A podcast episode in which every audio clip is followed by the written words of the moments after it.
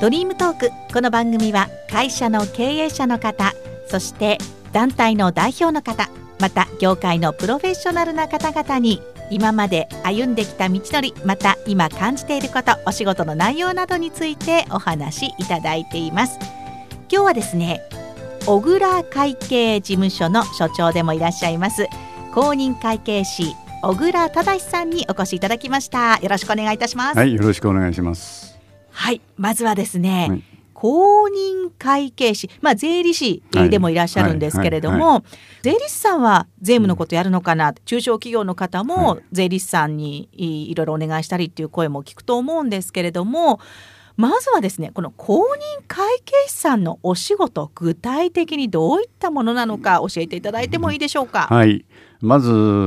公認会計士の仕事としてはあの独占事業といっていますかあの仕事としてですね会社の監査をすると。いうことが、まあ、会計士としてアメリカなんかではですね会計士という制度しかありませんので、基本的にですねあの監査税務それからあの経営指導っていうかコンサルティングとこういうあの形になってます。それで日本の場合には税理士制度っていうのは、まあ、ドイツと一緒のような形がありますので、えー、公認会計士の独占事業それから税理士のその独占事業。で税理士は税務やる。私はその両方の資格を持ってますんで両方の仕事をしているということで。で公認会計士の仕事のまあ一番のあの柱っていうのは会計の監査。で会計の監査っていうのは金融法に基づくあの監査っていうのがあります。昔有価証券法律って言ってましたけどもね、はい、まあそれが一つとそれから大きなまああの柱としては会社法、うん、まあ、大きな会社に関する法律がありますね。これに基づく監査。これも法律で、えー、資本金がいくら以上とか負債がいくら以上というようなところは義務付けられてるわけ。です。それからあとは公益法人ですね。公益の財団法人とか社団法人だとか。それからあの労働組合だとかまあ、いろんなところのその公な仕事をしてると。これもあのいくら以上のところは義務であの必ず受けなきゃいけないと。そういうようなのは法律に書かれてるだ法律で書かれている業務の監査をするということがまず一つと、はい、それからまた任意の監査っていうのもありましてこれはまあアメリカなんか特に銀行が融資をするときに公認会計士の監査がないと融資の条件にならないというのは昔からあったわけで、はい、それから発達してきたんですけども日本ではまたそんなような制度っていうのは特にないですから、えー、銀行さんからののやっぱ任意監査っていうのはなかなかあの発達してないというのは現状なんですけどね、まあ、そのことで最近いろんなその不祥事があったりとか、まあ、監査を受けないような会社で不祥事があったとかっていうことは聞きますけども、大きな会社にとってはまあそういう監査がもし何かそこであると我々の責任になったりとかっていうこともあり得るってことですよね。なるほどね。そのまあ監査って一言で言うとなんとなくチェックしたりするのかなってイメージはありますけど、うんうん、実際に監査する時っていうのはいわゆる税理士の先生なんかにお見せするようなまあ財務諸表だったりそういったものを使って一つ一つ見ていくという。まあ基本的にはそういうことですね。うん、ただあのそういう大きな金融法のですね監査とかっていうことになると、はい、かなりその膨大な人員とそれから時間も使いますしそれからまあ企業の何兆円と売り上げの会社、ね、上場会社ありますから、はい、そういうようなところにの監査っていうのはその細かいことまでは見てられませんので、うん、これが適正にその会社のあれを評価している要するに表示しているかと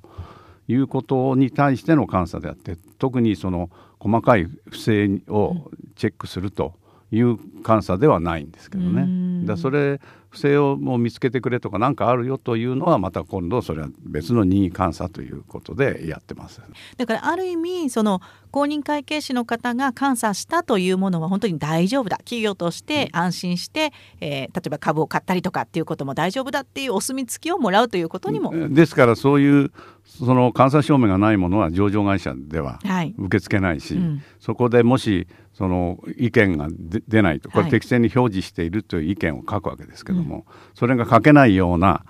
会社についてはこれは上場がどうなるかとかいろんな廃止だとかですね、はい、そういう勧告が出たりとか、うん、そういう問題が起きてくるわけですね。ですからそれ最終的には、うん、あの経営陣にとっては大変な問題になると思いますね。はい、うん、なるほどね。そういった役割お仕事をされているのが公認会計士というお仕事ということなんですが、うん、この公認会計士になる方っていうのはものすごい資格試験を突破していわゆる会計の最高峰と言われる資格ですよね。そうですね。あのまあ、年代によってその人数も違ってまして、はい、我々の私がまあ受かった頃と比べて今はかなり合格率もそうですし人数もまあ増えてはいますね。はい、そうしないとその大きな会社に監査をするだけのですね人間がいないと上場会社のきちっとした制度を維持できないっていう問題がだんだん増えてますからね、うん、いろんな形で大企業企業も大きくなってますし国際化もしてますから。ですからそういうためにその増やしてはいると思いますし、うん、ただ増えたことによる、まあ、いろんな弊害っていうのはね、はい、あの一人一人にとってみれば、かなりあるんじゃないかなと思いますよね。年とともに少しね人数が変わったりっていうこともあるのかもしれませんが、うん、でもそれにしてもね非常に難しい試験というふうに聞いておりますけれども、うん、じゃあですね小倉先生がどうしてこの難しい会計最高峰と言われる公認会計士になられたのかっていうところもちょっとお伺いしたいと思いますけれども。これはたまたまたまたまってんですが私の父も公認会計士で、はい、えーと、日本での登録番号があの200番以内180何番だったかと思うんですが、はい、あの本当の初期の段階で会計士になって、うん、まあ、それから個人の事務所をやってまして、まあ、その時に、まあ、高校生の頃にですね、うん、この仕事を後を継いだ方がお前得だよというような、まあ、半分洗脳されたみたいな形で、まあまあ、そうだろうなということでじゃあやろうかなというふうに思ったのがきっかけですね。そうは言ってもですよ、うん、難しい試験じゃないですか。いやそれはその当時は難しいかどうか分かりませんからね。ですから試験を受けて、はい、ちょっとやれば通るんじゃないのかなと思ってましたけどね。実際いざ試験勉強を始めたら、はい、これは偉いことになったなという気はありましたけどね。ああやっぱりありましたか。ね、そうですでもまあもうね就職試験受けてるわけでもないし、うん、これはもう行くとこないんで、うん、退路が断たれちゃったということですね。うん、お仕事を始められてからどうですか？この公認会計士というお仕事は始められた当初はどんなふうに思われました？いやもうそれはもうそこであの試験を受かってそれから、まあ、あのアメリカ系の会計事務所に入ってそれはもうそこからなりますとね、はい、えー、もう一生懸命ただやってると。いうことです。まあそれなりにいろんなところにあの大企業の監査をやってましたから、うん、あっち行ったりこっち行ったり日本中旅行もできましたし、うん、そういう面では面白いなというふうには思ってましたですね。うん、そうですか。ね、それからずっと公認会計士としてお仕事をしていらっしゃるわけなんですが実はご家族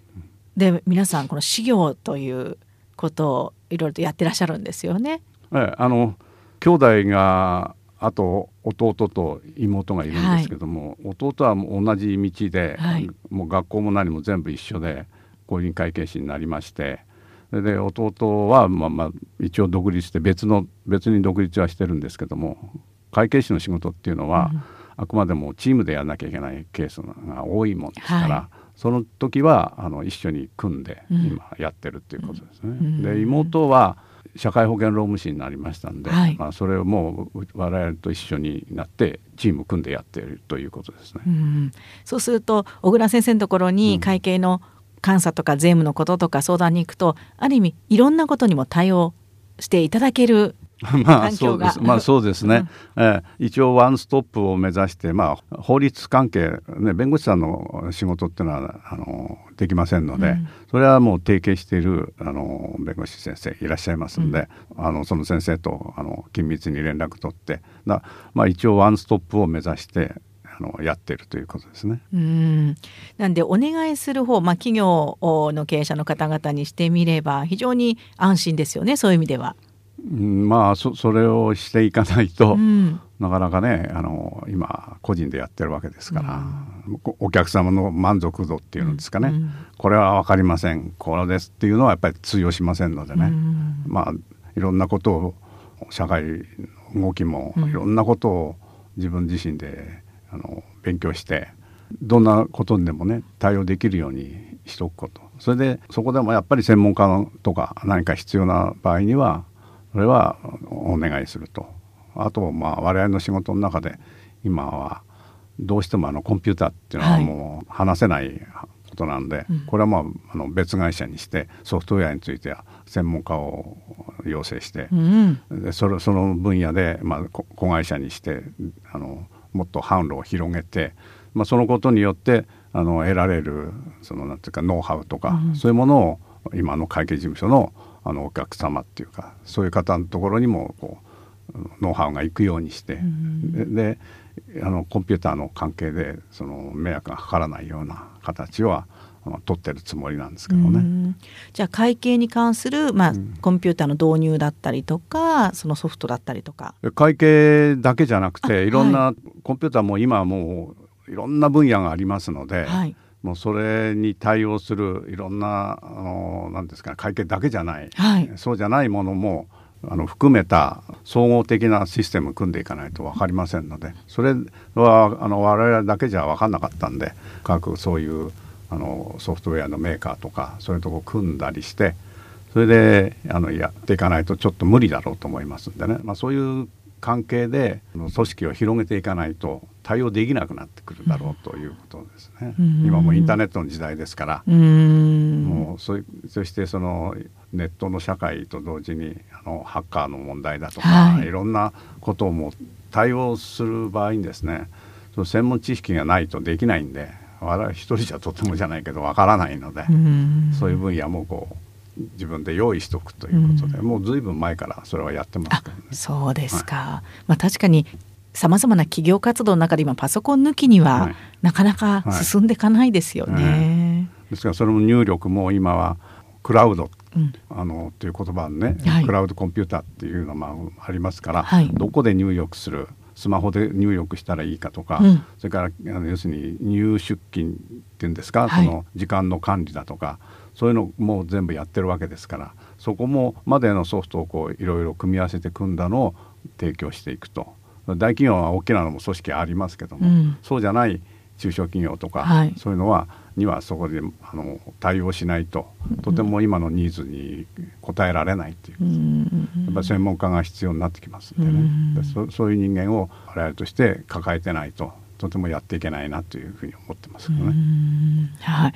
ということはその小倉会計事務所小倉先生のところの、まあ、事務所の特色としてはそのワンストップでい。ろんな相談に乗っていただくことが可能という。はいはいまあ、可能っていうか、まあ、そうしないと、はい。えー、ダメだろうなというふうには思ってます。うそうですね。本当にそのソフトウェアパソコンに関係することそれからお金に関係することっていうのはすごくその会社の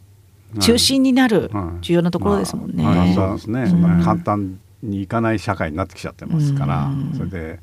この海外との通信なんかにしてみてもそんな時間差がなくなってきてますから、はい、でその辺のところを十分にこう自分たちで理解しそれからそのお客様にこれ先頭に立ってあの発信していかないとダメだろうなと思ってます、ね、公認会計士のお仕事としてもその先生が公認会計士になられた時と今とだとやっぱりその仕事の仕方とか、全然違うんですよね。やっぱり違いますね、ままずコンピューターといっても昔のコンピューターと今のコンピューターでも問題にならないですからね、はい、えー、それからあの通信機器もですね、うん、私どもがやってたアメリカ圏のとこに行った時もまあ、最先端だと言われてる私は日本 IBM にも関西行ってましたけども、はい、全然今のコンピューターと全く違うし、うん、通信手段もその当時の今ってメールとかいろんなんでもすぐバッて一瞬のうちに届いちゃうのがそうですね、えー、海外まで届きますからね、海外まで届きて電話電話っていうか話もできるわけですけど、はいはいうん、当時はそんなことできませんから、うん、あのいろんな会計データを送るのもテレックスってやつ、まあ、ほとんどの皆さん知らないと思うんですけどね。テレックス、えー、そういうので要するに送ってたわけですね、うん、ですからそういう IBM でさえそういう状態だったわけですから、今とじゃもう運命の差ですからね、覚醒の感がありますよね。そうすると専門のご自身の専門知識その会計とかその社会の経済的なことだったり法律が変わったりっていうこといっぱいあると思うんですけどその専門知識に加えてそういった技術によってのその仕事の仕方が変わるっていうのはすごくその仕事をしていく上ではなんかこっちも覚えなきゃいけないしこっちも考えなきゃいけないしってすごい大変なことですよね。そうですね。ですからそんなにその全部できませんし、うん、特にコンピューターの世界は、もう日進月歩ですし、うん、小学生の方が何ですか？上じゃないですかその操作をさせても、うん、すぐできるようになる。とてもじゃないけどかなわないですよね、ですからやっぱり若い人にやってもらう以外には、我々はもうただ大まかななんつかなアウトラインとか理論っていうのは分かってさえいれば、あとはもうお願いしますよというしか方法ないんで。まあ、そういうふうに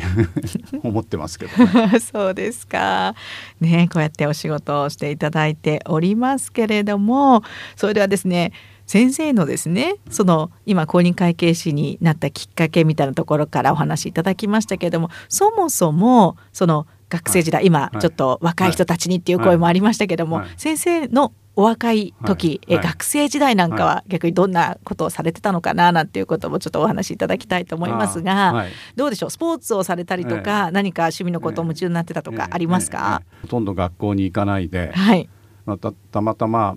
たまたまというか自分の意思でその大学の受験のない付属校に入りたいとい。うことで、はい、あの入りましたんで。うん大学の受験はないから、うん、これはもう自分の好きなことをそのやりたいなと思ってました。うん、で最初に、まあ、野球が好きだったんで野球部に入ったんですけどもやはり周りの人を見てたり、まあ、たまたま私たちが入った時は神奈川県っていうのは全国で一番まあ強い、まあ、今でも強いですけども、はい、そういうところだったので。まあ、これはもう野球じゃちょっと素質的に無理だなと思ってすぐ2ヶ月ぐらいでも見切りつけましてで何をしようかなと思ってたんですけどもそうしたところたまたま私の父が顧問してる会社でゴルフの練習場を持ってまして、うん、でそこの練習場に父があのゴルフの練習に行く時に、まあ、一緒にくっついてったと。そしたら打ってみろよということで打たせてもらってだこれ面白いなとということでじゃあこれをやろうかなと思ってそうしたところ、えー、父がそこの経営者の方に話をしていただいて夕方球拾ってくれればタダでやっていいよと。でそれであありがとうございましたということで、えー、学校が終わるとそこの練習場に直行してで打つだけ打ってで終わったらボールを拾ってで帰ってくるということでゴルフをが始まったっていうことなんです。それから大学卒業するまでずっとゴルフ三昧で、まあ、学校は落第しなきゃいいやということで やってきたっていうことですね。そうですか、うん、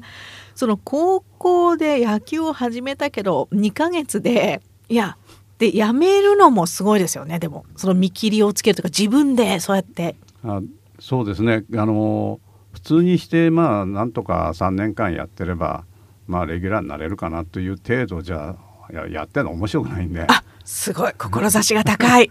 いやそれなんであこれもうこれは無理だなと思ったんですぐ辞めますと、うん、まあ、なかなか辞めさせてくれなかったですけどね。必要な人材だったんですよ。それでまあゴルフの方に転向したという、はい、なるほどね。すごいなかなかその自分で判断してこっちにするって切り替えるのも判断力決断力が必要なんじゃないかなと思いますけれども、まあ今言われるとそうかもわかんないですけど、その時はああこれはもう無理だなと、うん、無理だなと思ったらまあややめる気はないなと、いうふうに思ってね、やったんですけどね。で始めたゴルフはすごく楽しさを感じたわけですね、そうするとね。えー、それについてはまあこれはあのチームプレーじゃないんで、うん、自分だけがあのうまくなるかなんないか努力するしかないわけで、いや嫌いだったらやりませんけどね、うん、えー、やってるうちに、えー、これはいけるとこまで行ってみようかなと、えー、いうふうに思って、はい。えー、それでまあ師と約束してましたんで、うん、えー、じゃあ大学卒業するまでは一生懸命ゴルフやらせてくれと、うん、そしたら終わったら必ずやるからと、いうまあ親子で約束しまして、はい、で大学卒業するまではゴルフをやらせてもらったと。そのただゴルフをやるだけじゃなくてすごい実績をそこで出されるんですよね。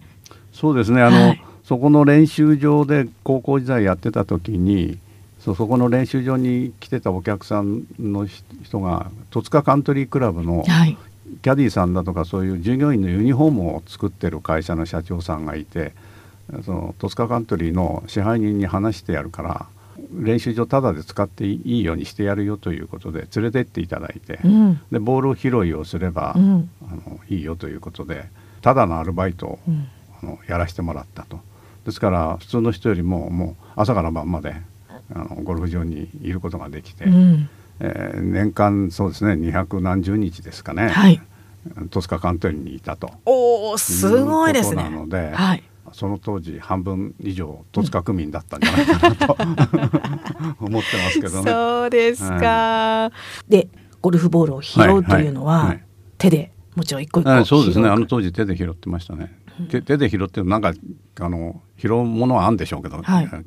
あったんでしょうけども、うんうん、まあ基本的には手で拾うのと一緒ですよね、うん、機械でガラガラってやったわけじゃないんで、うん、まあでも大変だってたかが知れてますからね。そうですか、うんじゃあ本当にゴルフ三昧な大学生生活。そうですね。だから学校には普通定期で学生定期で行くんですけども、うん、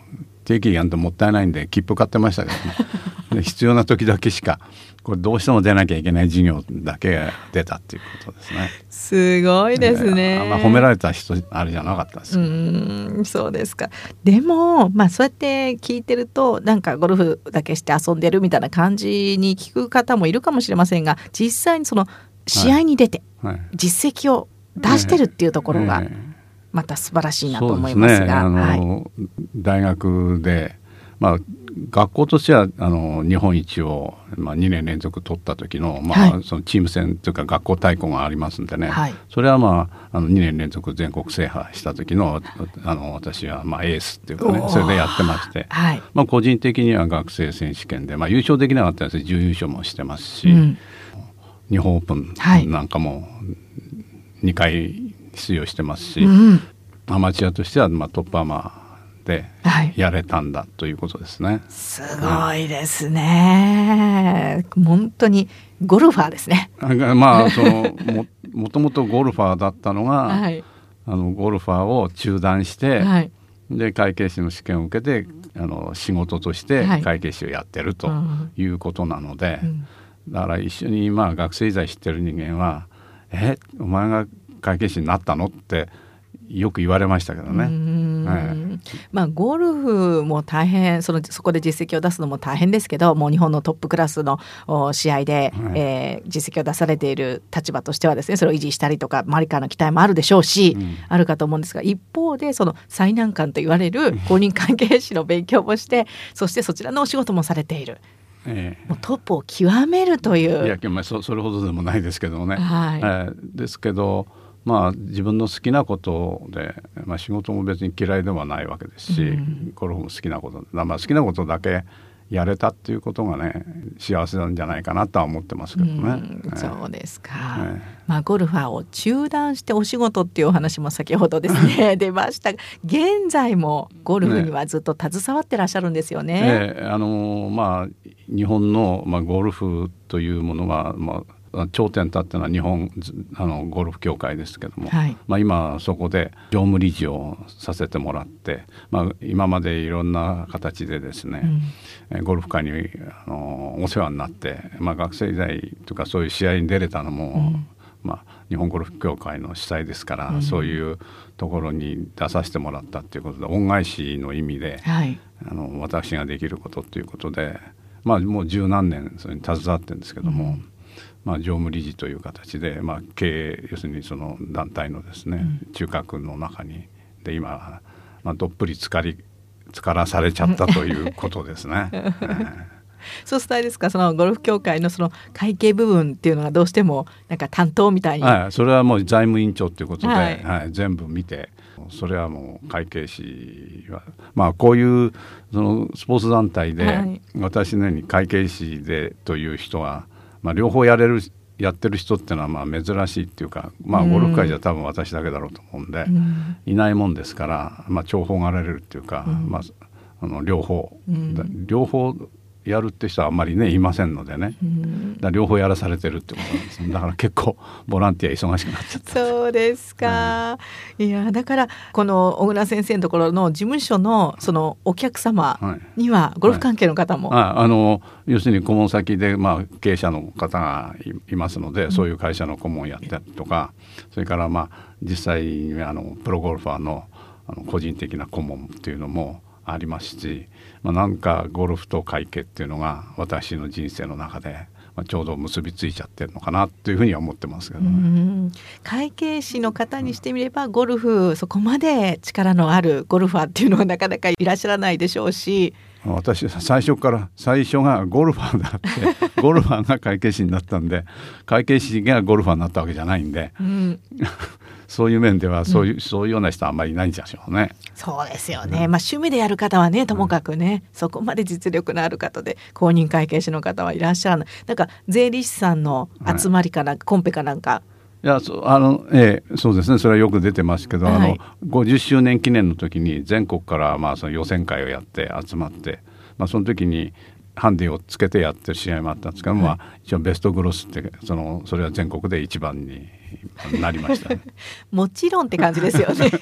やっぱこうならないと格好がつかないなと思いましたけどね その時は。で見事、はい、一応なりました。あよかったですね、おめでとうございます。そうですかということで本当にねゴルフとその会計のお仕事のね、うん、えー、今まあ両輪と言っていいのかすごくねあのこちらでもあちらでもご活躍ということなんですが、うん、そのゴルフの方では近いうちになんかアマチュアの大会が、はい、あのーはい、来月の初めからなんですけどもこれは日本で52年ぶりに、はい、あの世界アマチュアこれチーム選手権って言って各国の代表3人来てそれのチーム戦やるんですね。これ、男子女子別々なんですけども、うん、男子が72カ国、うん、女子が50カ国これ2週間にわたって開かれるんですけど、まあ、大会要するに試合は4日間なんですけども、はい、練習日とかいろんなの入れて、はい、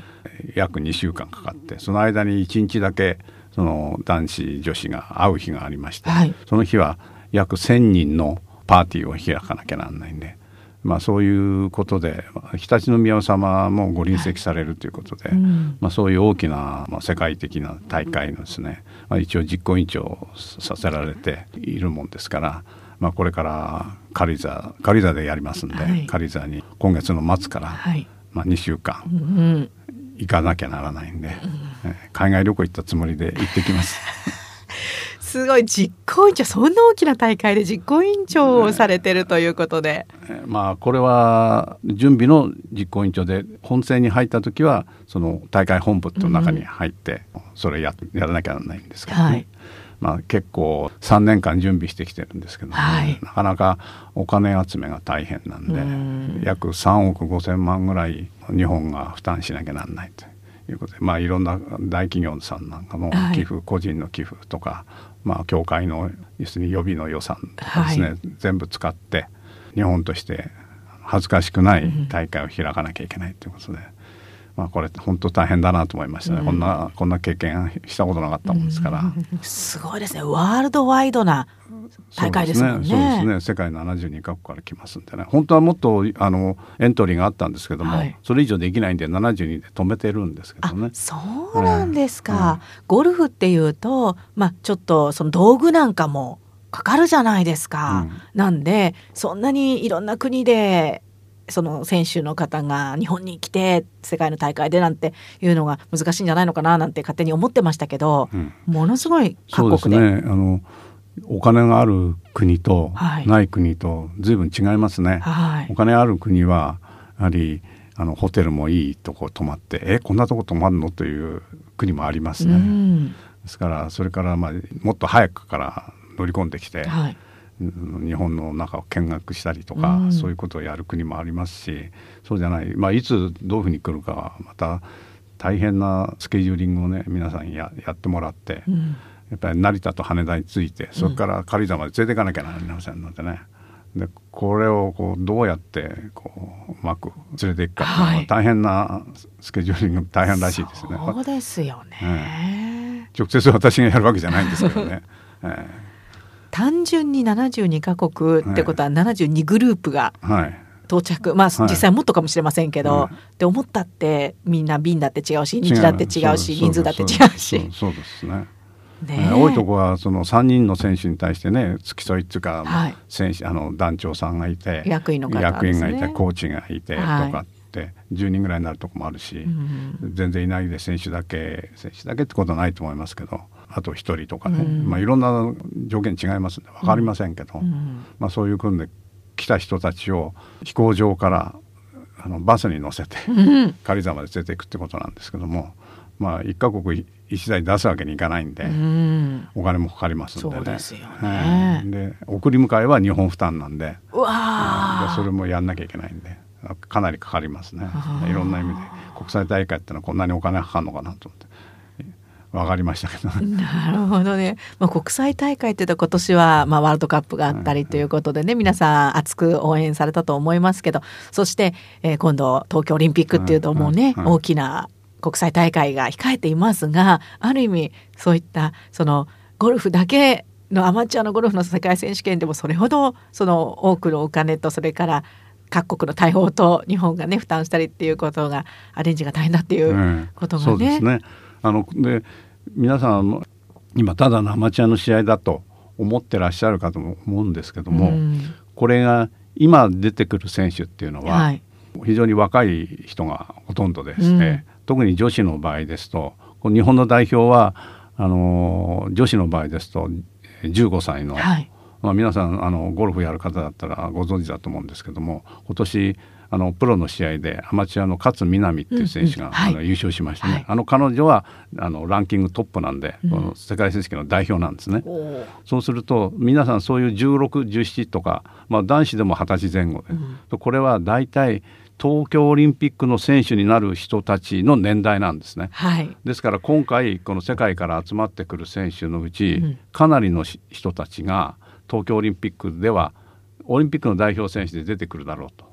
いう選手が集まってますから、はい、過去にもあのー、皆さんも多分ご存知だと思いますタイガー・ウッズだとか、はい、そういう選手は全部このアマチュアの世界選手権にほとんど出てるんですね。そうなんですか、うん、だから日本選手ですと宮里藍だとか、はい、そういう選手はみんなこの世界のアマチュアの選手権に出てるんですね。ですからそういう選手をまあお互いじゃないですけども、うん、その未来のオリンピック選手未来の世界のトップの選手になるという人たちが集まってくるんで非常に楽しみだなとは思ってますね。じゃあ本当にいろんな選手たちの活躍がこれからのその東京オリンピックに向けてのその流れを作ってくれるという、うん、そうですね、はい、あの今他のスポーツでも卓球にしても奈良にしても、はい、みんなそういうこのチームをあの要するに今の選手がですね、はい、若いジュニアの選手がもう東京オリンピックの選手になるんだってやってますよね。うん。うん、それと同じようにあの日本の場合もあの日本ゴルフ協会が東京オリンピックの正式種目にリオデジャネイロからですけども、はい、と日本ののナショナルトレーニングセンターっていうのを、はい、あの使えますので、うん、今日本のゴルフ協会っていうのは年に2回基礎のトレーニングだけの合宿っていうのを各、うん、あの代表選手かなりの人数ですけども、うん、連れて行ってトレーニングだけの合宿っていうのをナショナルあのオリンピックセンターでトレーニングセンターですね、はい、やってるんですよね。でそれで体力の強化とかあのメディカルの問題とか、それからまあ故障した時どうするのかとか、うん、それからあの食事の面だとか、うん、そういったいろんなものでオリンピックのその協会のその援助でですねあのそれをやってますんで、うん、かなりそういう面のその成果は徐々に出てくるきておりますね。じゃあゴルフ界もゴルフ界もやはり、はい、やはりオリンピックでメダルを取らないと、やっぱりその競技っていうのは、うん、発展しませんのでね。どうしてもメダルを取ってもらいたいということで、うん、今ののリオデジャネイロはもうちょっと近すぎちゃうんで、はい、まあ、今の規制の選手でですね、うん、やっていくんでしょうけども東京ということになると、まあ、一応6年間い。ますから、はい。はいそういうあのプログラムを組んでそれをきちっとやっていくと。でそのためには財政問題をどうするかっていうのがありますんで、まあ、それをこう中心に会計士としてゴルフ協会の財務を見なきゃいけないなという、まあ、それがねはい。日本のスポーツ界に貢献、ねまあ、できるチャンスなのかなと思ってね自分でもやっていきたいなと思ってますね。あー今すごい結びつきましたね。はい。すそうやっぱりお金なんですよねスポーツもね。はい、はねい、それでやはり国際経験を積まないと、うん。どうしても海外行った時とか外国の選手と会った時にやっぱりあの年中行ってれば、あのはいっていうかね、うんうん。あのもう友達感覚で、まあ、そういう世界に持っていかないとダメなんで、はい。うん。まあ海外にあのいろんな大会をやその遠征費ってのはものすごい金額かかるんですよ。うん。それで協会としてもですね、はい。そその費用はケチるわけにいかないので、かなりの金額になってますね。うん。ただ残念ながらそれもやっぱりなかなか日本の場合には財政が困難なんで、うん。あの海外の国に比べてうん。ちょっと劣っててこれは大問題だなとは思ってるんですけどもね、うん。なんとかあの強い選手を作って、うん。それで活性化していくと。で東京オリンピックになんとか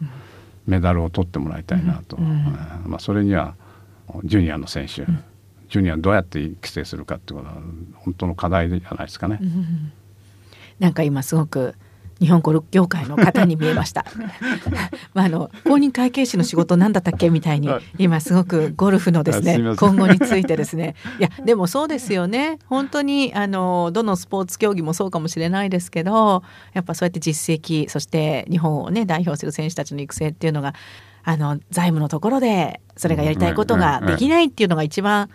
ちょっと残念なことですもんね。うんまあ、そういう柔道なんかのあの不祥事がありましたけども、はい。やっぱりお金がかかる、うん。そうすると何とかしないといけない、うん。そうするとああいうような助成金をうん。ちょっと不正利用っていうんですか、本人としては別に自分のあの私利私欲でやったわけじゃないけど、うん。という話になってきますけども、はいはい。やはりどうしてもその遠征したりいろいろするには、うん。どうしてもお金かかりますんでね。そうですよね。もう本当に難しいところです。あの競技の練習とかトレーニングに時間を割きたい。でもお金を必要とするからやっぱりそこでお金を稼ぐなり、はいはい集めるなんていうことをしないとっていう、はい。本当に葛藤の中で、ね。ねやらざるを得ない状況ですもんね、選手の皆さんもね。ええ。家族の方もかなり負担になってるみたいですしね、うん。でそれを少しでもこううん和らげてあげるっていうことになると、うん。協会としてもそういう資金がないとね、うんまあ、なかなか今の現状そのゴルフ界にしてもどの競技もそうなんでしょうけども、やはりそんなそのバブルの時代のようなわけにいかないんで。うんそれはもう宿泊してますね。そういうのが潤沢に言ってたら私いらないんですよね。そうか。じゃああのある意味企業の監査をするっていうお仕事の部分よりももしかしたらそのその資金調達だったりいろんなことを考えて何とかしなきゃいけないみたいな。そうですね。あのえ本業の方は別にはい。自分が資金を確保しなきゃいけないことは何もなないいしね。ですね。はい。使う人というか会社がね、うん。やってることに対してこれは不正がないかとか、うん。こうこうだとか、うん。ぜあの税務の仕事でしたらこれをやった結果とかねこういうふうに処理をしなきゃいけませんよとか、うん。こうしないといけませんよとかいうことはありますけども自分で自分のその事務所の経営以外にうん。お金の心配をするなんていうのはまあ普通ないですから、これもしかも大きな金額をねはい。心配しなきゃなんないっていう立場なんで、まあたまたまそういう資格を持ってる人はね、そそんなにいませんのでね、役目が回ってきちゃったのかなというふうには思ってますけどね。うんそうですね。でも本当にゴルフ協会からすれば小倉先生がいるからこそなんか安心してみたいなところもあるでしょうね。責任重いんですよね。はい、やっぱり入り込んでいくといろんな問題が出てきますからね、まあ、どどこのあれでもそうだと思いますけどね。ゴルフを見たりそれからプレーをするファンの方に例えばじゃあちょっと伝えておきたいみたいなことっていうのはありますか？いや今はみ皆さんそのかなりその見に来たりしうん方はね、はい。あの分かってらっしゃると思うんですけども、まあ、ただアメリカとかそういうのに比べてはい。やっぱり観客動員が非常に少ないですからね、うアんメリカなんかだともう何十万人来るとかね、えー、っというようなねところだしやはりあのやっぱり国土の広さっていうのが私もあのアメリカの試合何試合も見てますけども特にあのとフェニックスでやるフェニックスオープンっていうのがあるんですけどね、はい。あそこの会場行きましたらびっくりしましたね、まあ、駐車場の広い広い。もうこんなこんなそんなスペース日本じゃとてもないですけどね、アメリカだとそういうことができるっていうんですか、ですからそういうその国のあの広さとか、うん。それはまあしょうがないですから、うん。日本の場合駐車場ほとんどないとこでやりますんでね、うんですからそういうとこで電車で来てくださいとか、ですからまあ都市まあこの前もあの、えー、一昨年ですかえー横浜カントリーで日本女子オープンやって、まあ、FM トスカさんの、はい。ね協力を得てチケットを販売したりしましたけども、ここもここからバス乗ってくださいとか、自転車で来てくださいとかっていうことで、駐車場の問題ってのは非常にねそうですね、えーだからそういう面でそのなかなか電車乗っかって見に行くのかっていうのがあるんじゃないかなと思いますけどうね。ん。まあそれでもファンの方にはたくさんそう生で見てほしいですよね。そうですね、ん。やっぱりそういうのに見ていただくとね、うん。だからできるだけこの近所にまた横浜カントリーさんとか戸塚カントリーさんなんかに、うん。あの開催していただくような形を、まあ、神奈川県がやっぱり一番ねうん。あの観客動員があの多い県なんで、うん。やっぱりもうダントツに神奈川県なんですよね。そうなんですか。はい。ですから神奈川県でできるだけやりたいなとうん思ってますし、うんあのまたどこの3つのコースは広いですから、うん。そこでやれば必ずいい結果が出てくるし、うん。み見ていただく方もねいいと思ってますんで、うん。これも近々またあのどっかの3つのうちのどっかは来ると思います。あ。すごい楽しみですね、そうですか、まあ、近くでやるって言われるとじゃあうん。日頃あの見に行かない方も、うん。じゃあちょっとっていう気にもなったりしますしね。ええまあそれは多分間違いなく来ます。あ素晴らしい。じゃあ楽しみにしたいと思います。さあそしてゴルフのお話もいただきましたけれども、ちょっとね小倉先生のその生い立ちといいますか、あの高校時代に野球をやめてとか、あの公認会計しようなんていうとにかくなんか前に前に自分を高めるみたいなことを考えて、お仕事に疲れるまで歩んでらっしゃったのかななんていう印象もありますが最近の例えば大学生だったりとか、まあ、20代までお仕事で悩んでたりとかっていう方もいらっしゃると思うんですが最近のその、まあ、若い層をご覧になって先生が何か一言アドバイスと思うとしたらどういったことがありますか、うん今その就職の氷河期だとか、はい。い、ろんなこと言われてきた時とそれからまあこういうふうにあの IT 関係が発達してきてそうするとその一般の普通の仕事をしてるっていう人はもういらないっていうか二極化してると思うんですね。本当にこう、あのスキルが高いって言いますか、はい。別にその能力があってっていうこれは必要な人材だという人以外は、うん。もう IT が補っちゃったり、うん。それから他国の賃金が低いところでやれたり、うん。IT ですからあーもう要するにあのインターネットが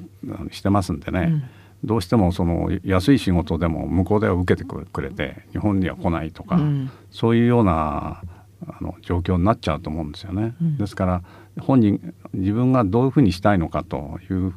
ことは真剣にやっぱり今までのようにこう上り坂だった時と違って、うん。自分で本当に考えていろんなその技能を自分身につける、うん。その二極化の中で対応ししていくようにしないとやはりそんなこれからますます生き残れないんじゃないかなというふうには思ってますね。今のあの時代っていうのはあの大学に入るにしてもかなり大学の数が増えて、まあ、入りやすいですよね、そどこの大学だっていうふうに言わなければ100%入れるわけですから、うん昔みたいに受験戦争だとか、そういうのが少なくなってますんでね。ね。入るのは楽だけど今度要するにそこから先が今度逆に狭くなっちゃってるっていうかね、ですからそのそういう自分のえー能力っていうかそれをこう高めるっていうその習慣づけをしないと、うん。難しいんじゃないかなと。うん昔は受験勉強っていうものがあっていやおなしにやらされたけどもそこでまあ勉強する習慣がついてたと、うん、今はそそれほどしなくても入れちゃうと、うん、やっぱりそこからステップアップしようとするのに結局かなり自分であの意志が固くないとできなくなっちゃうような気もしますね。まあ、あの学校の受験のみならずそれこそ社会に出てからも、うん、そうです。なんとなくこれでいっかみたいな、まあ、留学をしたい人たちが減ってるっていうことも一つかもしれませんけども。そうですね、やっぱりその世界がもうだんだん狭くなってきて、あのあまり外国に行きたくないとか、そういうような人が増えてますし、やっぱり現地に行ってみてそのどういう地理が地理的条件がどうなっててどうしてこういうとこで紛争が起きてるのかとか、うん、どういう人たちがいるんだとかやっぱり自分でやっぱり行ってみて肌で感じないとそれでじゃああこのままじゃ自分は大変なんだとかそういろんな教養も身につけたり、うん、で世界のあのそういう国々行ってみて、うん、あこういう宗教があるんだとかこういうあれだったんだとか文明はこうなってんだとかやっぱりそういう歴史だとかいろんな教養、うん、そういうものを自分で身につけてそれがやっぱりその自分人格ににじみ出てくると思うんですよね。うんうん、そうしない限りその上の方に行くっていうことはなかなかね難しくなってくるでしょうし、うん、まあそれは個人の自己選択ですからただやるんだったらそそこまで高めていった方が人生豊かなんじゃないかなっていうふうには思ってますね。なるほどね。なんかいろんなことが楽にできるように最近なってるのかななんて そこになんかもう安心しちゃったりっていうことも一つありますよね。特にあの今スマホを見てて、うん、何でもこう情報が入ってくるじゃないですか。うんうん、でこれでその情報が正しいのか正しくないのかそれからその現地に行ったことなければ、はい、そのこれでこれが本当なのかどうかとかそのそこに行って話してみないとわからないとか、うん、私もその会計士の試験が終わって、はい、直後に昔あんまり一人旅した人いないと思うんですけどもにあの2ヶ月ヨーロッパへ一人旅行ったんですよ。はい、でお金はもうほとんどそんなに使えないし、はい、行きと帰りの切符だけ持って、うん、あとは皿洗いしながら、うん、あのヨーロッパを 2, 2ヶ月回ったんですね。はい、そういうふうにあの今だったら簡単に情報が取れていけますけど、うん、そういうことができない時代に一生懸命、まあ、あのお金貯めたやつで行ってきたんですけどね、はいはい、やっぱりそういうこの行ってみてああそうなのかと。現地いっぱい見てみて、うん、それから寝寝泊まりして、うん、泊まる宿がなくて、野宿寸前だった時もありましたし、はい、そういうまあ今はできるかどうかは分かりませんけどね、そういうことをしてこう世界中こういろんなとこを回ってみてそうするとあ世界っていうのはこうなってんのかなとかそれからそこに興味を持ってその勉強したりとか、うん、そういうあの頭のそのなんていうんですかね考え方っていうか、うん、そういうものを自分で身につけていかないとなかなかあのあのスキルをね高めるっていうことはできないんじゃないかなと思いますね。よくね可愛い子には旅をさせろと言いますが、うんうん、でも自分でやっぱりそうやって、まあ、苦労っていうことじゃないかもしれないですけど、うん、いろんなことに挑戦したりその何でも楽にできるところに行かずにちょっといろいろと調べたり経験したりって。そうですね、うん、あの今だとすぐ見ればあのスマホ1台あれば、見て何でも出てきちゃうと、あんまり簡単に分かっちゃうと、そのその過程で苦労したりとか。それからあればっかり見てると多分漢字も書けなくなっちゃうんじゃないですか？そうだと思います。はい。はい、ですからやっぱりこう文章を書いてみて、はい、それで分かんない字は辞書引いて、うん、そういうことも、うん、今ちょっと時代遅れって言われてそうかも分かんないんですけど やっぱり必要なのかなと、うん、今の世の中で、その例えばあのウクライナの問題だとか、はい、それからイスラエルとあそこの問題だとか。それからイラクの問題とか、うん、なんでそんなことが起きてどうなってんのかと。あれも地球儀見ないと分かんないんですよね、うん、行ってみないと、うん、そのあれが分からないですよね。だそういうこともやっぱり少しは皆さんこう、ね、ただハワイ行くだ、うん。どこ行くだけじゃなくてね、うん。そういうことも考えるようにしない限り上の方には行かれないんじゃないかなと思いますね。うん。なるほどね。いや本当にすごくいろいろと考えていかなきゃいけないんだなっていうのを改めて今ね。教えていただいたような感じがしますね。はい。まあ、今ちょっと若い方向けにって思ったんですけどそれはあの20代30代に限らずっていうことですよね。うん。まあね。今でもねあの年齢経てきましたけども、うん。まだまだ行きたいところもいっぱいあるし、はい。えーそうやって、まあ、文明のね、はい。育ってきたとことか、うん。まあ